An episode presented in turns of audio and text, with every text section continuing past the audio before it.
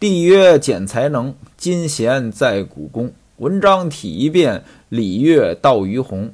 云阁英华人，宾门烟路灯。恩宴过所望，盛泽时超恒。”西门庆在吴月娘房中用餐，刚刚摆上来，来安进来了，来人了，谁来了呢？英伯爵。西门庆说：“让他到书房里面坐，我马上就来。”王晶把书房的门打开，英伯爵到里面坐下。过了一会儿，西门庆出来，两个人行礼，坐在炕上说话。英伯爵问说：“哥哥呀，前几天在谢二哥家，你怎么那么早就离开了？”西门庆说：“我这不是有事儿吗？况且呢，马上就要年终考核了，派人呢到东京去打探消息。我跟你们这些闲人可比不了啊。”英伯爵又问说：“哥哥呀，这些天衙门里边有没有事儿？”西门庆说：“倒是没什么事儿。”英伯爵又问说：“王三官说了，搁衙门当中呢，把这小张贤他们五个呢，初八那天晚上在李桂姐的屋里呢都抓去了，只是放走了老孙和祝麻子。今天早晨押到衙门里边打了一顿，放出来。这帮人呢，到王三官家里边去闹。哥哥呀，这事儿你怎么还瞒着我？”西门庆说：“嘿。”你这孙子啊，这都谁告诉你的？你肯定听错了，应该不是在我的衙门里边，可能啊是在周守备府里。英伯爵说：“守备府怎么会管这些闲事儿？”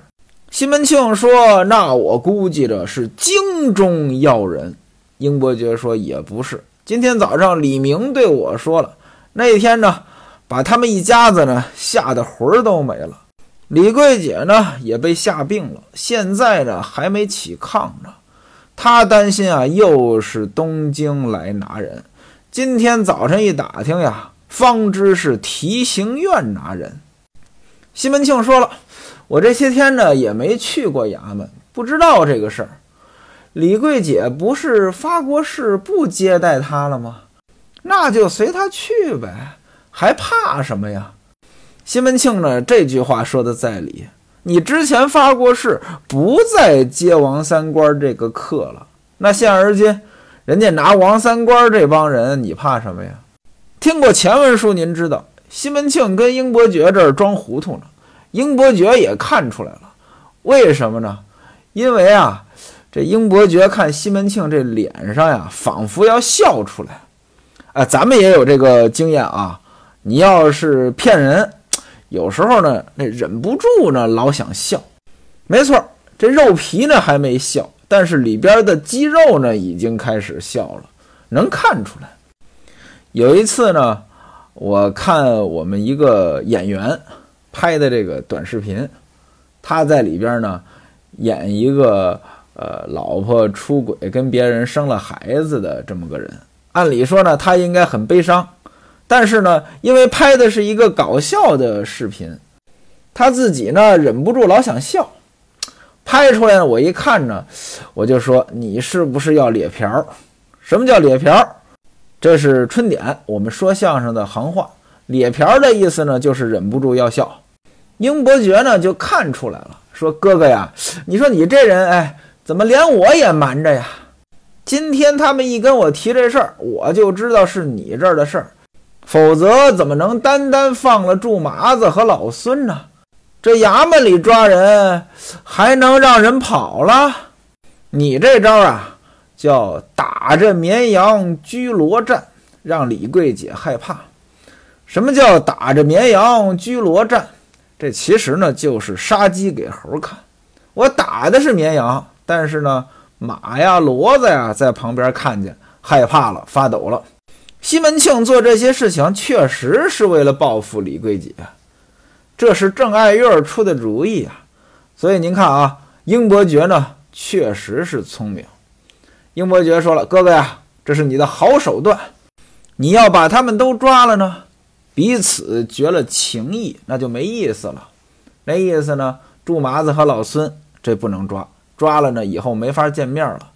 事情许一不许二，现而今呢，这老孙和祝麻子在哥哥你面前也有几分惭愧。哥哥呀，你这叫明修栈道，暗度陈仓呀，好计策。哥哥，你这招做的太绝了，真人不露相，露相不真人。明修栈道，暗度陈仓，这什么意思呢？这是一个成语，不知道您有没有听过那个京剧《萧何月下追韩信》？其中呢，萧何呢唱过这么几句词儿：“怀王也曾把纸将，两路分兵定咸阳。先进咸阳为皇上，后进咸阳福宝在朝纲。”这什么意思呢？就是当初啊，刘邦和项羽保的都是楚怀王。楚怀王降了一道旨，你们两个人分兵两路去攻打咸阳。咸阳是秦的首都啊，先进咸阳为皇上。您听着啊，这就不像人话了。怎么着？皇上，皇上是封出来的吗？对吧？另外，你怀王，你一个王。怎么可能封你下边的人当皇上呢？这个他不符合逻辑啊！其实怀王的意思呢，谁先进咸阳，谁为王啊？什么王呀？那肯定是秦王呀！你把秦国灭了，你就是秦王，他是这个意思。那谁先进的呢？刘邦。但是呢，这时候啊，这些约定这都没用。您记住了啊，无论是纸面上的。还是口头的，这种约定呀，都是没有意义的。纸面上的东西要想变成现实，那是要经过很多的努力的。伟大领袖毛主席在关于重庆谈判一文当中有这么几句话：已经达成的协议还只是纸上的东西，纸上的东西并不等于现实的东西。事实证明。要把它变成现实的东西，还要经过很大的努力啊！这几句话呀，金玉良言啊，一定要仔细听、仔细记。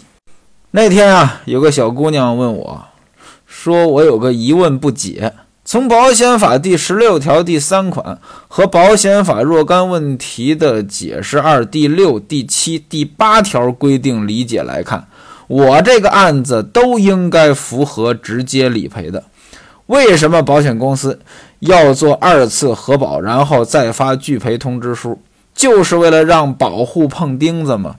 他之所以问这个话呀，是因为他被拒赔了，而且呢，这个小姑娘呢，她本身还是保险从业人员。当然了，她也有问题，她没在自己公司买保险，去买了其他公司的保险。啊，也不是没在自己公司买保险啊，她其实是同时买了自己公司的保险和其他一些公司的保险。他自己公司的保险呢，在他出险之后呢，很快就赔了。他买的其他公司的保险呢，就没赔。我就问他，我说你当时为什么去买那家公司的保险呀？他说都宣传那家公司的产品性价比高。我说哦，难怪了。现在他这个事儿好几个月了也没解决。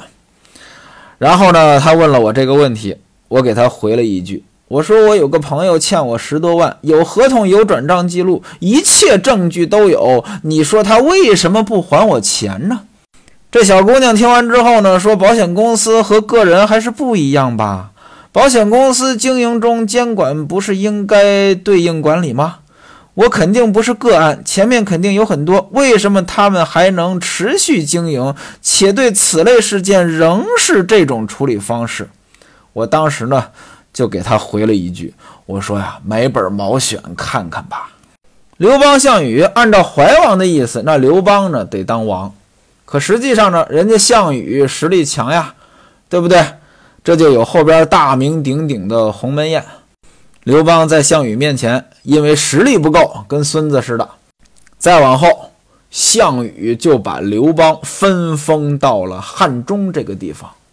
刘邦在去汉中的途中，把这个栈道给烧了。什么叫栈道？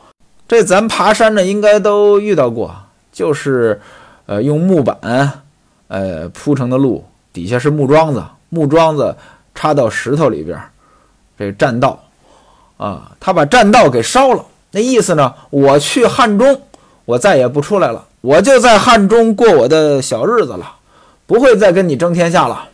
这当然是迷惑项羽。然后后来刘邦呢，准备再出来，他派兵呢去修这个栈道。修栈道，人家一看呢，你又打算出来，在这儿堵着你不就行了吗？实际上呢，刘邦这是障眼法，修栈道是假，偷偷的从陈仓这个地方过来了。陈仓就在今天宝鸡市东边，刘邦打这儿出来了，啊，打了一个措手不及，就把关中呢给占领了。明修栈道，暗度陈仓，就是这个意思。现而今西门庆。也是这么玩的，表面上是打这帮泼皮无赖，表面上是帮着王三官，实际上呢还是报复李桂姐。英伯爵看出来了，连连夸赞西门庆：“哎，这招做的绝，真人不露相，露相不真人。如果说这事儿真摆明了，那就不聪明了。哥哥呀，你这智谋了得了得。”几句话呢，说的西门庆扑哧一声就乐了。哎，您看啊，大多数人都爱听奉承话。西门庆乐了，还在那儿谦虚着：“哎，我有什么智谋呀？”英伯爵说了：“我猜肯定有背后的人跟您出主意吧，不然您怎么能得到这么确切的消息，做得如此神不知鬼不觉？”西门庆就是说：“你臭小子呀，若要人不知，除非己莫为。”英伯爵也猜着了，猜着什么了？有人给西门庆出主意啊，有人给西门庆提供情报啊，谁呀？郑爱月啊！但是西门庆不可能把郑爱月给卖了，所以呢，没说啊。来个若要人不知，除非己莫为，那意思呢？我想知道就能知道。英伯爵说：“现而今，哥哥，你衙门当中不抓这王三官吧？”西门庆说：“我抓他干什么呀？当初底下人把名单提交上来。”我就把王三官、祝麻子、老孙，还有李桂姐、秦玉芝的名字呢都抹掉了，就拿剩下那几个泼皮无赖。英伯爵说：“那怎么这帮人还去王三官家里纠缠呀？”西门庆说：“我实话跟你说吧，他们呢指望讹王三官几两银子，没料到人家王三官来我这儿了，给我磕了头赔不是，我又派人呢把那几个人给抓了。”要把他们呢带上家，哎，结果呢，他们是再三的求我，保证再也不去找王三官了。王三官一口一声叫我老伯，还拿了五十两银子给我。我虽然没要，但是呢，他明天呢还要我到他们家中呢去喝酒，要谢谢我。英伯爵大吃一惊啊，说他真来给你赔不是了。西门庆说：“嘿，我骗你干什么呀，王晶呀？”叫了一声王晶，把王三官的拜帖拿过来给英二爹瞧瞧。王晶就把这拜帖拿出来了，上面写着“卷晚生王彩顿首百拜”，王彩就是王三官。英伯爵一看，好，哥哥呀，你真是神机妙算呀！西门庆说：“哎，你在外人面前可别说我啊，你看见他们就说这事儿我不知道。”英伯爵说：“我知道。”机不可泄，我怎么会和他们说？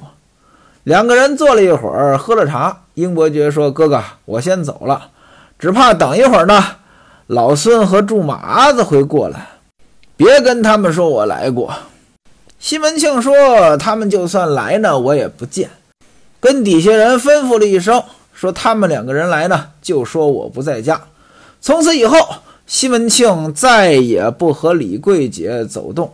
家中摆酒呢，也就不再叫李明过来唱曲儿了。两家的关系呢，就算疏远了。您看啊，李桂姐为了多赚几个钱，结果呢少赚了很多钱，还少了一层很重要的关系。这就是看得近和看得长远的区别。很多的时候，使劲抓住眼前的利益，反而呢丧失了更多的利益。要怎么说？这人呢，眼光得放长远。咱们再说，夏提刑和西门庆不是派了个人到怀庆府打听消息吗？哎，人家林千户那儿还真有消息，直接呀就把公文拿出来交给来人，还赏了来人五钱银子。此人接了公文，连夜赶回来给两位上司观看。夏提刑把公文拆开，和西门庆呢一起看。当然了，这公文呢不只是说清河县的事儿，对吧？呃，因为考核嘛，不可能只考核一个地方。但是，呃，夏提刑和西门庆只是关心自己这个衙门啊，所以呢，优先看自己这个衙门的。上边怎么说的呢？因为这二位呢，他是武职啊，所以呢是部给的考核意见。兵部对他们两个人什么意见啊？先说给夏提刑的考核意见，说他呢资望既久，有资历，才练老成。有本事，昔是点目而访于安静。点目主管一方的地方官，他之前做过哪里的地方官呢？也没说。反正呢，呃，当地方官的时候呢，这个访于安静，治安很好，今理其行而卓有正声。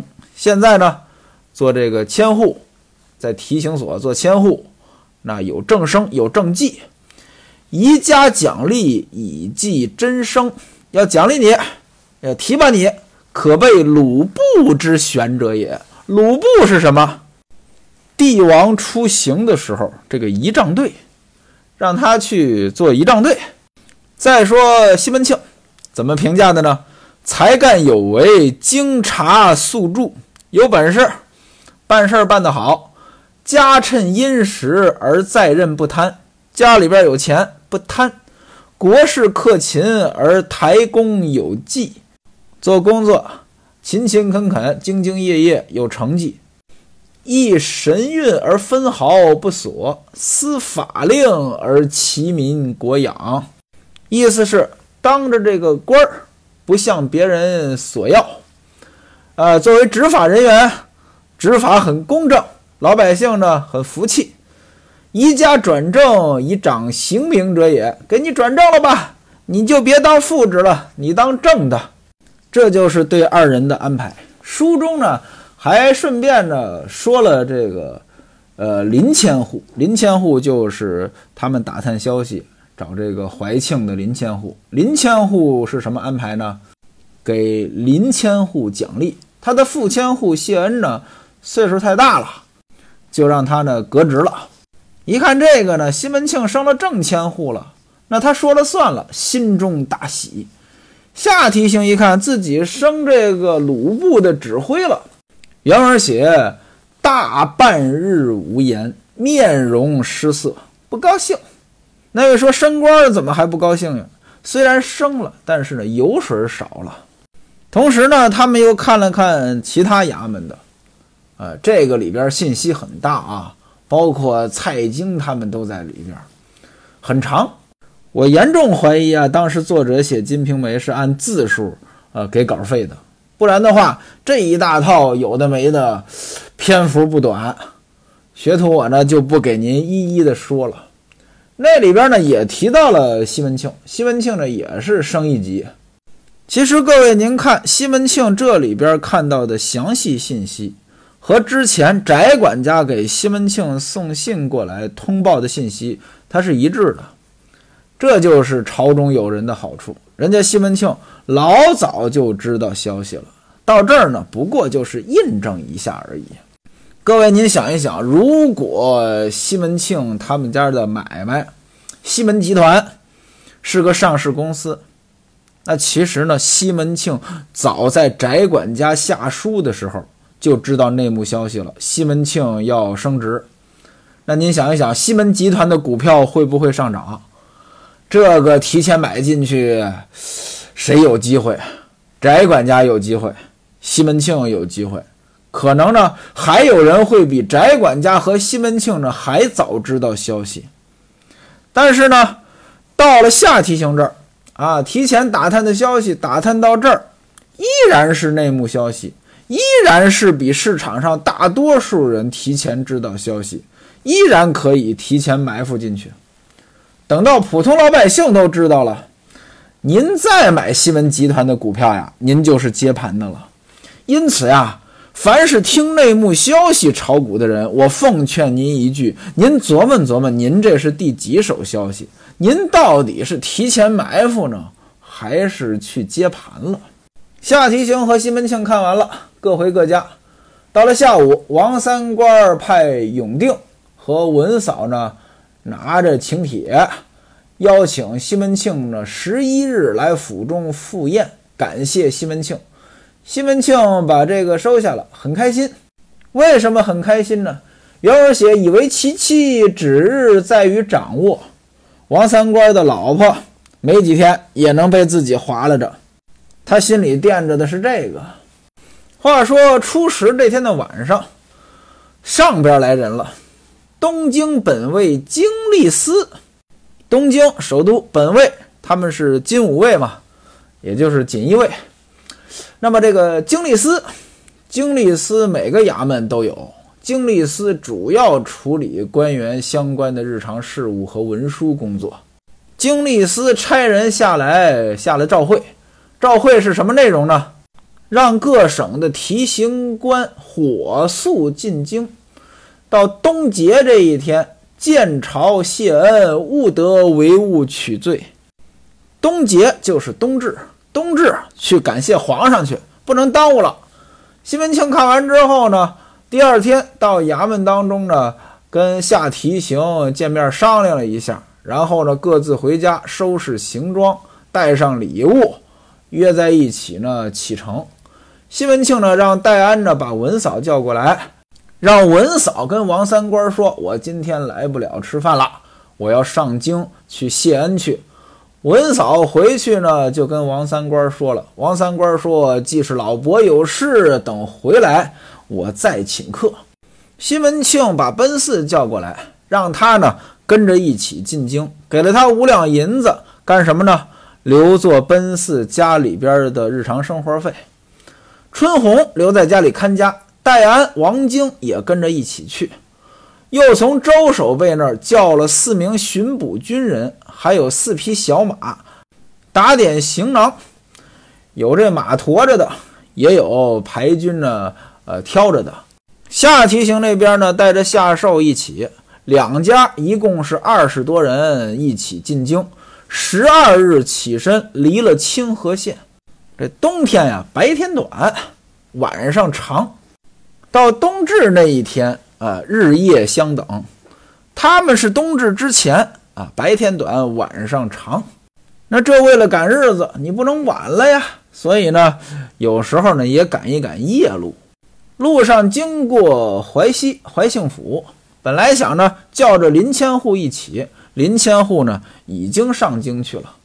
路上呢，天寒坐轿，天暖乘马，朝灯紫陌，暮见红尘，咱们就不用细说了。话说这一天呢，到了东京，进了万寿门。西门庆呢要住相国寺，下提刑呢不愿意。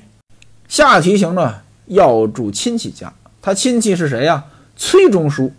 那位说了，西门庆干嘛非要住寺里边？您记住了啊，古代寺是招待所，也就是宾馆。西门庆那意思呢，住宾馆省事儿。为什么呢？你不用欠人情。下提刑呢要住亲戚家，那西门庆跟着下提刑到人家亲戚家，这就不能空手去了，你得带礼物。此时呢，正值崔中书在家，出来迎接，到客厅上，双方叙礼，亲戚嘛。免不了嘘寒问暖，喝茶的功夫，这崔中书呢问西门庆尊号，西门庆说剑号四全。西门庆又问崔中书你的号是什么？崔中书说学生我姓最于朴，名贤林下，贱名守于，绰号训斋。崔中书那意思呢，我太笨了，我的号叫训斋，逊逊色的逊。不起眼儿，贱名守愚，我的名字叫守愚，愚蠢的愚。这名贤林下什么意思呢？我也不知道。崔中书说：“说我们家亲戚夏龙溪夏提刑，老跟我提你啊，说你这人太好了，对他特别好。你们两个人呢一起共事呢，同心协力啊，交情特别厚。”西门庆说：“呢不敢不敢，我呢给人家当副手，经常的聆听教诲。他是我领导，在他手底下工作呢，我受益良多啊，不胜感激。夏提刑说：“哎，你要这么说话，显得咱俩呢就不是朋友了。”崔中书说呢：“呃，四全说的也没错，西门庆说的也对，呃，你们这就是上下级啊，就是这种名分啊。大伙儿闲聊呗。不大一会儿呢，收拾行李，天晚了。崔中书呢吩咐底下人放桌子摆饭啊，吃饭了呀。当天晚上，二人呢就在崔中书家里住下了。转过天来，大家伙儿各自准备好自己的拜帖礼物。带着家人到这个蔡太师府中叩见。太师这一天呢，在内阁开会呢，还没回来。可是门口呢很热闹，为什么呢？这各地的官员都来了呀，都得来拜见他呀。原文写：府前官吏人等如蜂豚蚁聚，凝扎不开，就像蜜蜂、蚂蚁一样，那多呀，这路都没法走。西门庆和夏提刑呢，给了看门的官吏呢两包银子，这叫门包啊。这门包递进去那就管用，帖子呢也就递进去了。翟管家呢出来相见，把他们呢带到外边的私宅，也就是不在太师府里边啊，相当于去翟管家的家里了。下提刑呢先给翟管家行礼，西门庆再行礼，呃，彼此客套。分宾主坐下，下提刑把这礼单递上来了。什么东西呢？两匹云鹤金缎，两匹色缎，这是给太师的。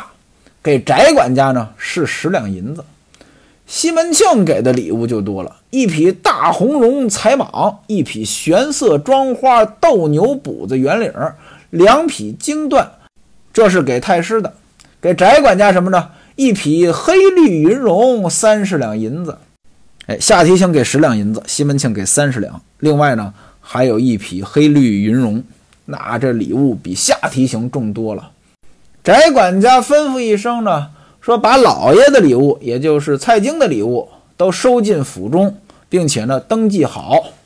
他本人呢，只拿了西门庆那匹云绒，这三十两银子不要，夏提刑这十两银子也不要。各位，我问您一个问题啊，这送礼，比如说对方不收，谁尴尬？还别说送礼了，现在有时候微信群里发红包，啊，领导发个红包，这员工不抢，你说谁尴尬？现而今西门庆和夏提刑两个人呢，都给翟管家送礼了，但是呢，翟管家只拿了西门庆的一个云容，两个人给的银子呢都没要。他为什么没要呢？他说了一句话，什么话呢？岂有此理！